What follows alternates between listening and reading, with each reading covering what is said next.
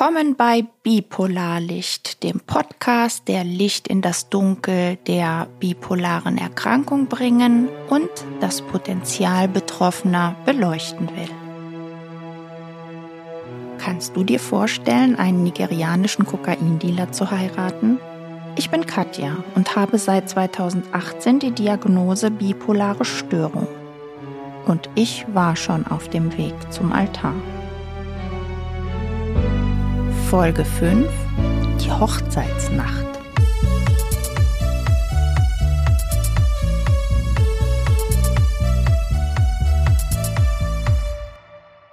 Warnhinweis. Such dir rasch Hilfe, wenn du unter folgenden Symptomen leidest. Extreme Stimmungsschwankungen, Realitätsverlust, verzerrte Realitätswahrnehmung, übersteigerte Emotionen und Euphorie, aggressives Verhalten und Kontrollverlust. Du kannst dich an folgende Stellen wenden. Die Telefonseelsorge ist 24 Stunden für dich da. Jugendliche wählen die Nummer gegen Kummer. Daneben sind dein Hausarzt, Psychiater oder Psychologe sehr gute Helfer, weil sie dich bereits kennen. Im Notfall gibt es erste Hilfe in der nächsten psychiatrischen Klinik. Auf der Homepage der DGBS findest du Kliniken, die auf die bipolare Erkrankung spezialisiert sind.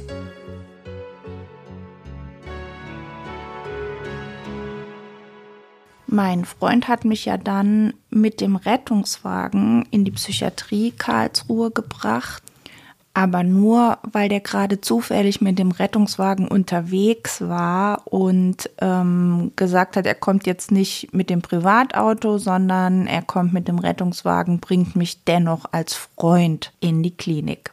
Da ich ja dann mit dem Rettungswagen dahin gebracht wurde, ähm, musste ich aber gar nicht so lange warten wie normalerweise, wenn man dann ein Gespräch mit dem Arzt in der Notaufnahme der psychiatrischen Klinik haben kann. Und ich bin einem furchtbar netten jungen Arzt begegnet, der mich da aufgenommen hat. Der war wirklich super empathisch super interessiert auch und der hat mich dann aufgenommen, auf die private Station gebracht, weil ich Privatpatientin bin und hat sogar dafür gesorgt, dass ich ein Einzelzimmer bekomme, was völlig ungewöhnlich ist, aber der hat wohl schon gesehen, dass ich nicht zumutbar bin.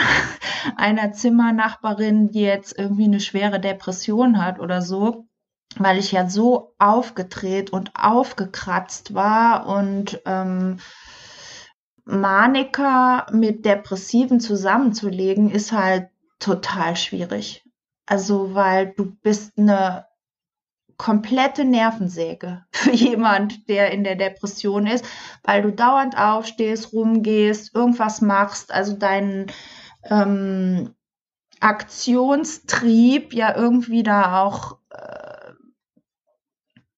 ausleben musst und jemand, der wirklich in tiefster Depression ist, der ist geräuschempfindlich, der ist empfindlich irgendwie für Störungen, Tür auf, Tür zu. Also ähm, ja, insofern war das einfach total toll von diesem Arzt, dass der mir ein Zimmer hat räumen lassen.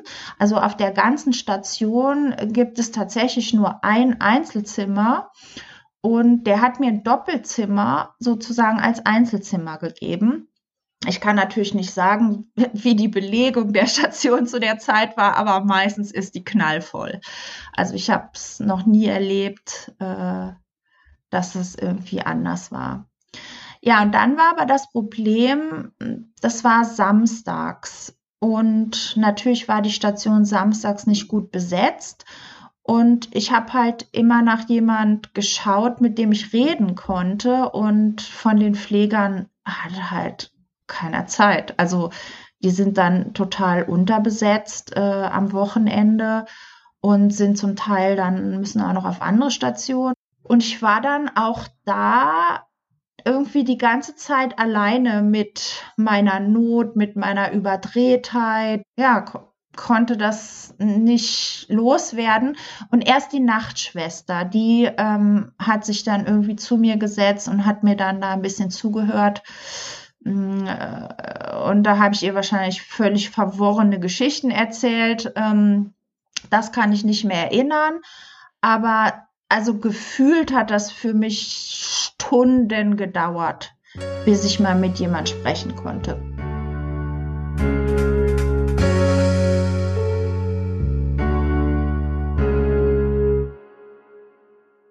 Dann habe ich mit dem Schlafmittel auch geschlafen und am nächsten Morgen war Sonntag und da ich ja auf einer offenen Station war, also die private Station ist eine offene Station, habe ich dann gefragt, ob ich äh, in die Messe gehen könnte.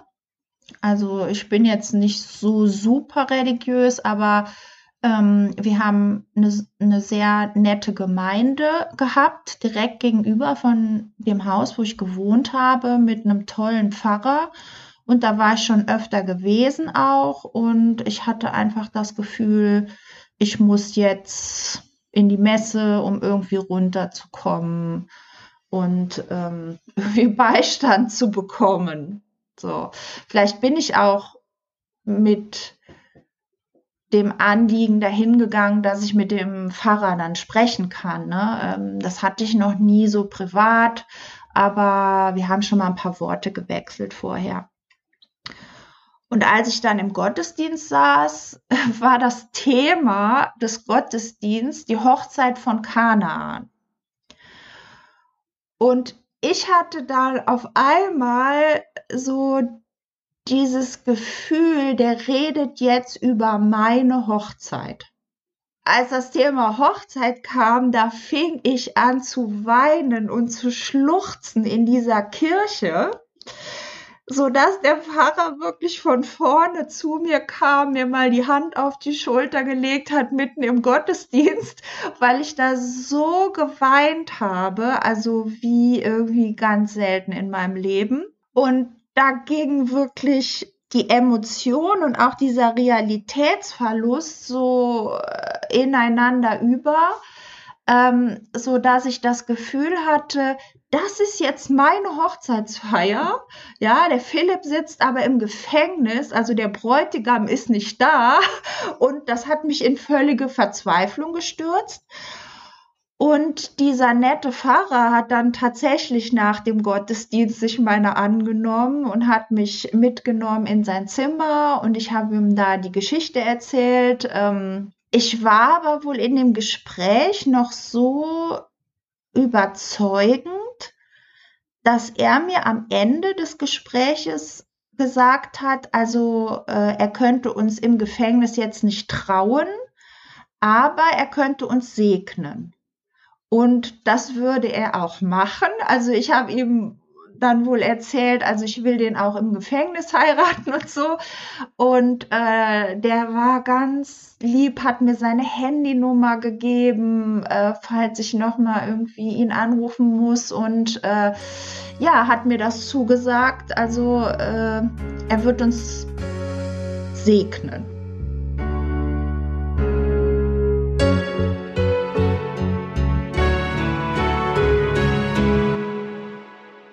Dann bin ich von diesem Gespräch nach Hause und habe dann schon beim Aufschließen der Wohnung gemerkt, dass da mit dem Schloss was nicht gestimmt hat und dass ähm, an dem Holz auch so Kerben waren.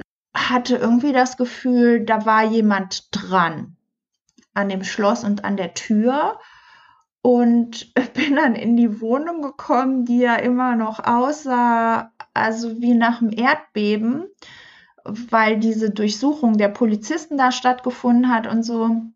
Ich habe meine Freundin und Mitbewohnerin dann da angetroffen, die zuerst sich gefreut hat, mich zu sehen, aber ähm, die natürlich auch aufgeregt war wegen dieser äh, Einbruchsspuren an der Tür.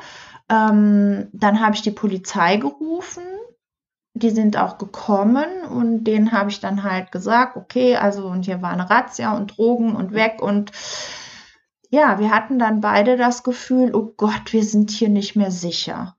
Und äh, meine Freundin, die hat dann ihre Sachen gepackt und ist zurück in ihr Studentenwohnheim gegangen, weil die ja mittlerweile dann alleine in dieser großen mhm. Wohnung war und der war das auch nicht mehr geheuer. Aber es war jetzt nicht so, dass Schubladen durchsucht waren oder so, wie man sich ja. das so vorstellt. Nur, dass da jemand halt an der Tür rumgeschraubt hat. Und das alleine hat uns in dieser Situation so eine Panik gemacht, dass wir einfach erstmal gedacht haben, okay, das geht so nicht. Ja, auf jeden Fall hatte ich ja von der Station her nur für den Gottesdienst Ausgang und sollte aber zum Mittagessen wieder zurück sein. Und bei mir war dann einerseits diese Vorstellung, okay, ich werde den Philipp im Gefängnis heiraten und dieser Pfarrer, der segnet uns dann da. Und auf der anderen Seite, oh Gott, ich werde verfolgt von der Drogenmafia und muss irgendwie ganz schnell weg.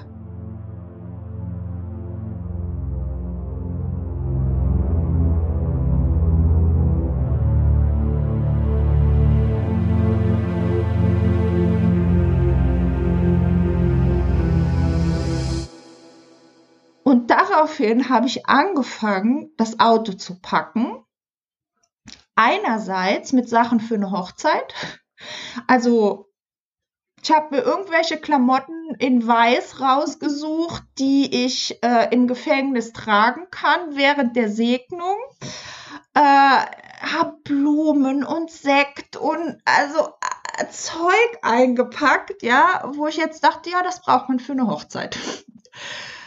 Ähm, und gleichzeitig habe ich einen Koffer gepackt, um zurück in die Eifel zu meinen Eltern zu fahren, um unterzutauchen.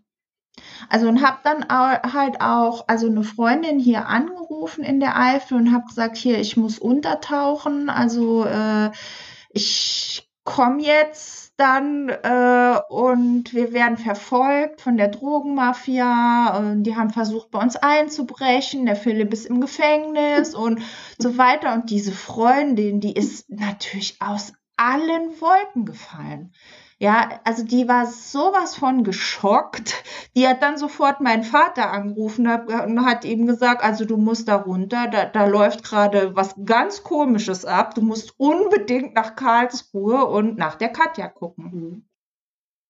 Und während ich packte, hat dann meine türkische Freundin ständig die Station des Krankenhauses am Telefon gehabt, die sie angerufen haben, beziehungsweise auf mein Telefon angerufen haben, aber ich bin da einfach nicht dran gegangen, dass ich zurückkommen muss. Denn wenn du zur verabredeten Zeit nicht zurückkommst, giltst du quasi schon als entflohen.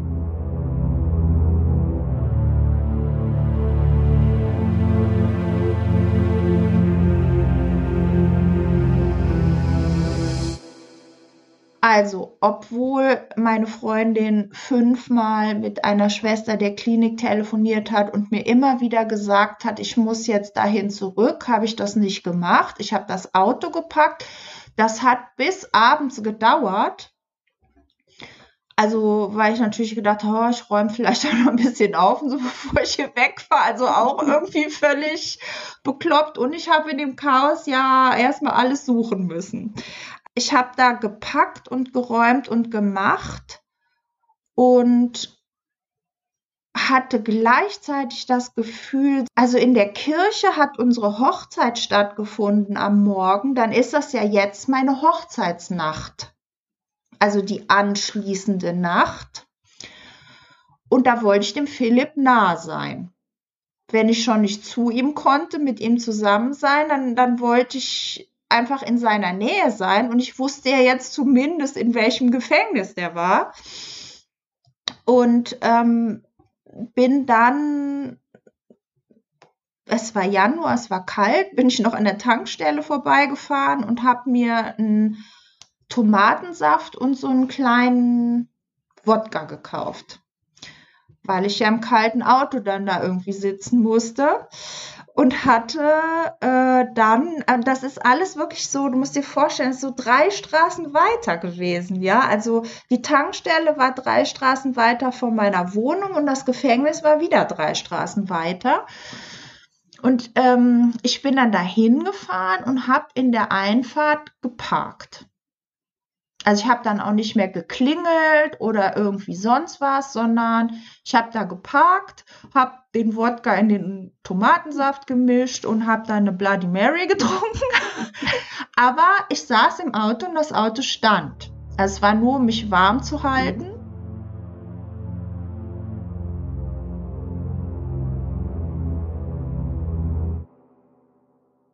Natürlich haben die Kameras außen am Gefängnis und dann kam einer aus dem Gefängnis raus zu mir ans Auto. Es war wahrscheinlich mittlerweile so 12 Uhr nachts oder so und hat gefragt, was ich hier mache.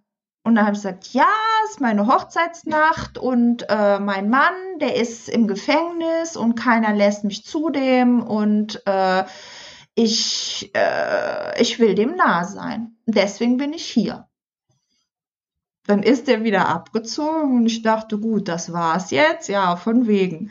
Dann hat der eine Streife gerufen und dann äh, kam Streifenwagen mit äh, einer Frau, einem Mann, die mich dann da aus dem Auto gebeten haben. Und äh, die Frau hat mich dann erstmal abgetastet, also ob ich unbewaffnet bin, und hat ähm, ja mich dann auch gefragt, was ich hier mache. Und dann habe ich gesagt, ja, ich warte hier oder ich möchte in der Nähe von meinem Mann sein, weil es meine Hochzeitsnacht ist. Und der Beamte, der konnte auch gar nicht einschätzen, was mit mir los ist und hat mich dann erstmal blasen lassen, um meinen Alkoholspiegel festzustellen.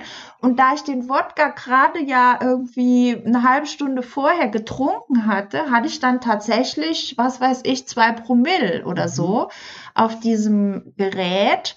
Und dann wurde ich natürlich äh, als alkoholisiert. Ähm, eingestuft und dann hat er halt noch in das Auto geguckt und ich hatte für die Hochzeit da zwei Pflanzen Jasmin eingepackt. Dass man da auch ein bisschen mit Blumenschmuck und so halt, ne, mit Deko auffahren konnte. Weil Gefängnis stellt man sich ja ziemlich karg vor, ne? Also ich hatte alles dabei, um es schön zu machen. dieser Jasmin, der hat sehr stark geduftet und dieser Beamte hatte wohl anscheinend überhaupt keine Ahnung von Drogen und hat dann gesagt, da riecht's nach Hasch in dem Auto. Also da, ne, ich hätte da auch noch Drogen konsumiert und so, ne? Und ich wurde natürlich auch wieder total wütend, weil ich das gar nicht eingesehen habe. Ich hatte nichts verbrochen, außer mit dem Auto da zu stehen und ein Wodka zu kippen, jetzt hier irgendwie und abgesucht zu werden und so. Und dann habe ich angefangen, dem zu erzählen, dass er aber mal Fortbildung machen müsse äh, in Drogendingen. Also das könnte ja wohl nicht sein, dass er den Geruch von Jasmin nicht von Hasch unterscheiden könnte und so. Also das kann nur jedes Kind. und hab den da runtergeputzt, den armen Kerl. Ähm, ja, worauf die beiden dann beschlossen haben, mich mitzunehmen.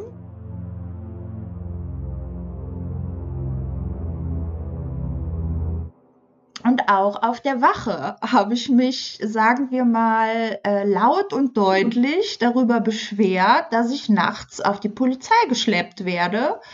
In ähm, deiner Hochzeitsnacht. In meiner Hochzeitsnacht, ohne irgendwas falsch gemacht zu haben, als an einem Ort im Auto zu sitzen wo jetzt noch nicht mal Parkverbot war.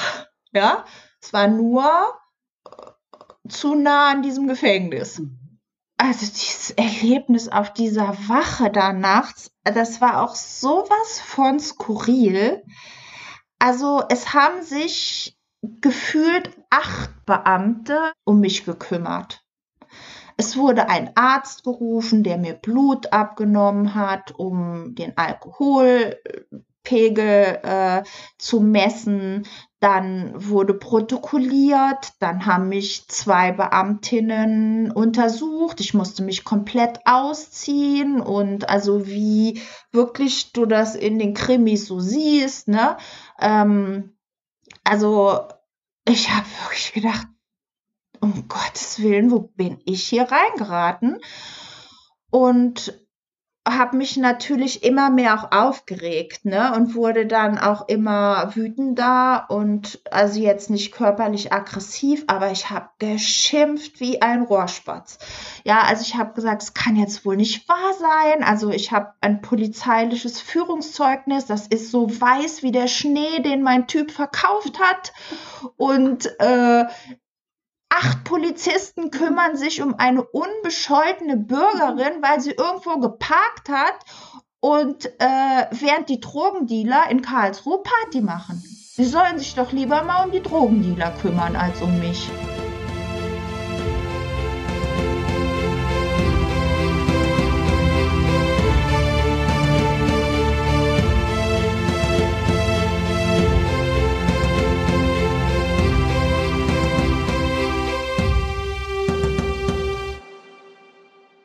Ja, dann haben sie mich nochmal gefragt, also wo ich denn den Alkohol getrunken hätte und ob ich da im Auto gesessen oder ob ich noch gefahren wäre. Habe ich gesagt, ich habe im Auto gesessen, ich bin keinen Meter gefahren und habe dann Wodka getrunken und mein Haus ist fußläufig.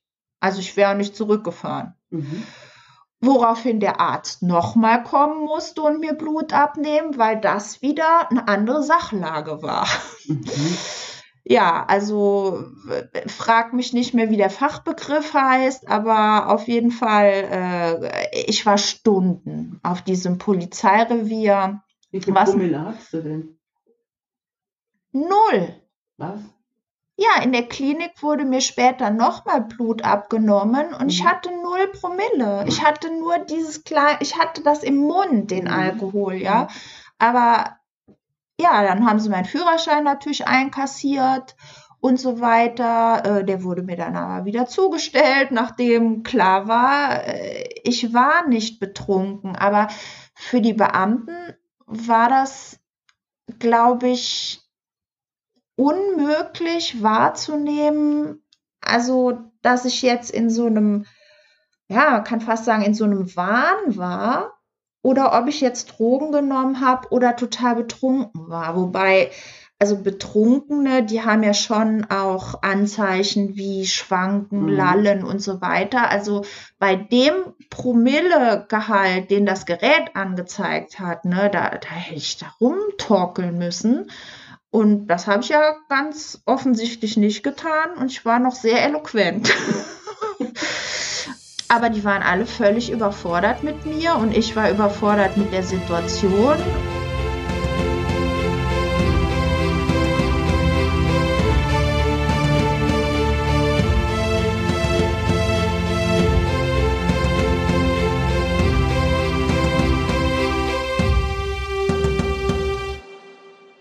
Dann hat aber wohl jemand dran gedacht, auch in der Psychiatrie anzurufen und dann war klar, ich war da entlaufen in der Psychiatrie. Also äh, und dann war denen irgendwann auch klar, ah ja, äh, so die die hat einen an der Klatsche und äh, wir bringen die jetzt mal dahin zurück und dann sind wir das Problem auch los. Mhm.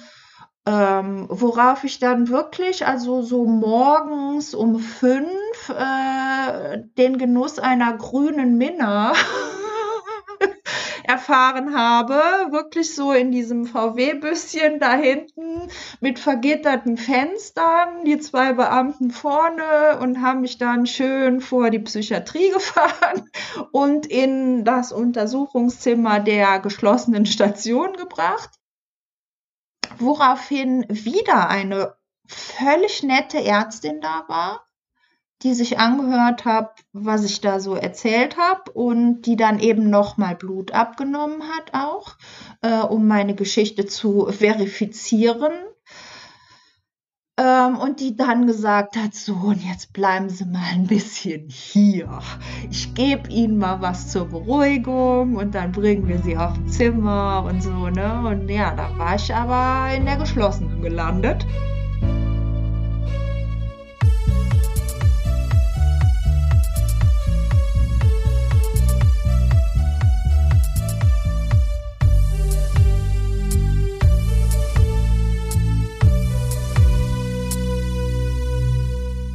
Das Bipolarlicht wird produziert von Katja Höger im Rahmen der Selbsthilfegruppe Bipolar Karlsruhe mit Unterstützung von Michael Wagner und Ute Bausch. Die Musik produziert exklusiv für uns Jonathan Joachim. Die technische Bearbeitung übernimmt Jonathan Schwörer und insbesondere bedanken wir uns bei der AOK Karlsruhe und Isabel Gillner für die finanzielle Unterstützung unseres Projekts. Mein Mund spricht in zwei Sprachen, mein Herz schlägt in zwei Phasen, meine Straßen sind im Dunkeln und im Licht.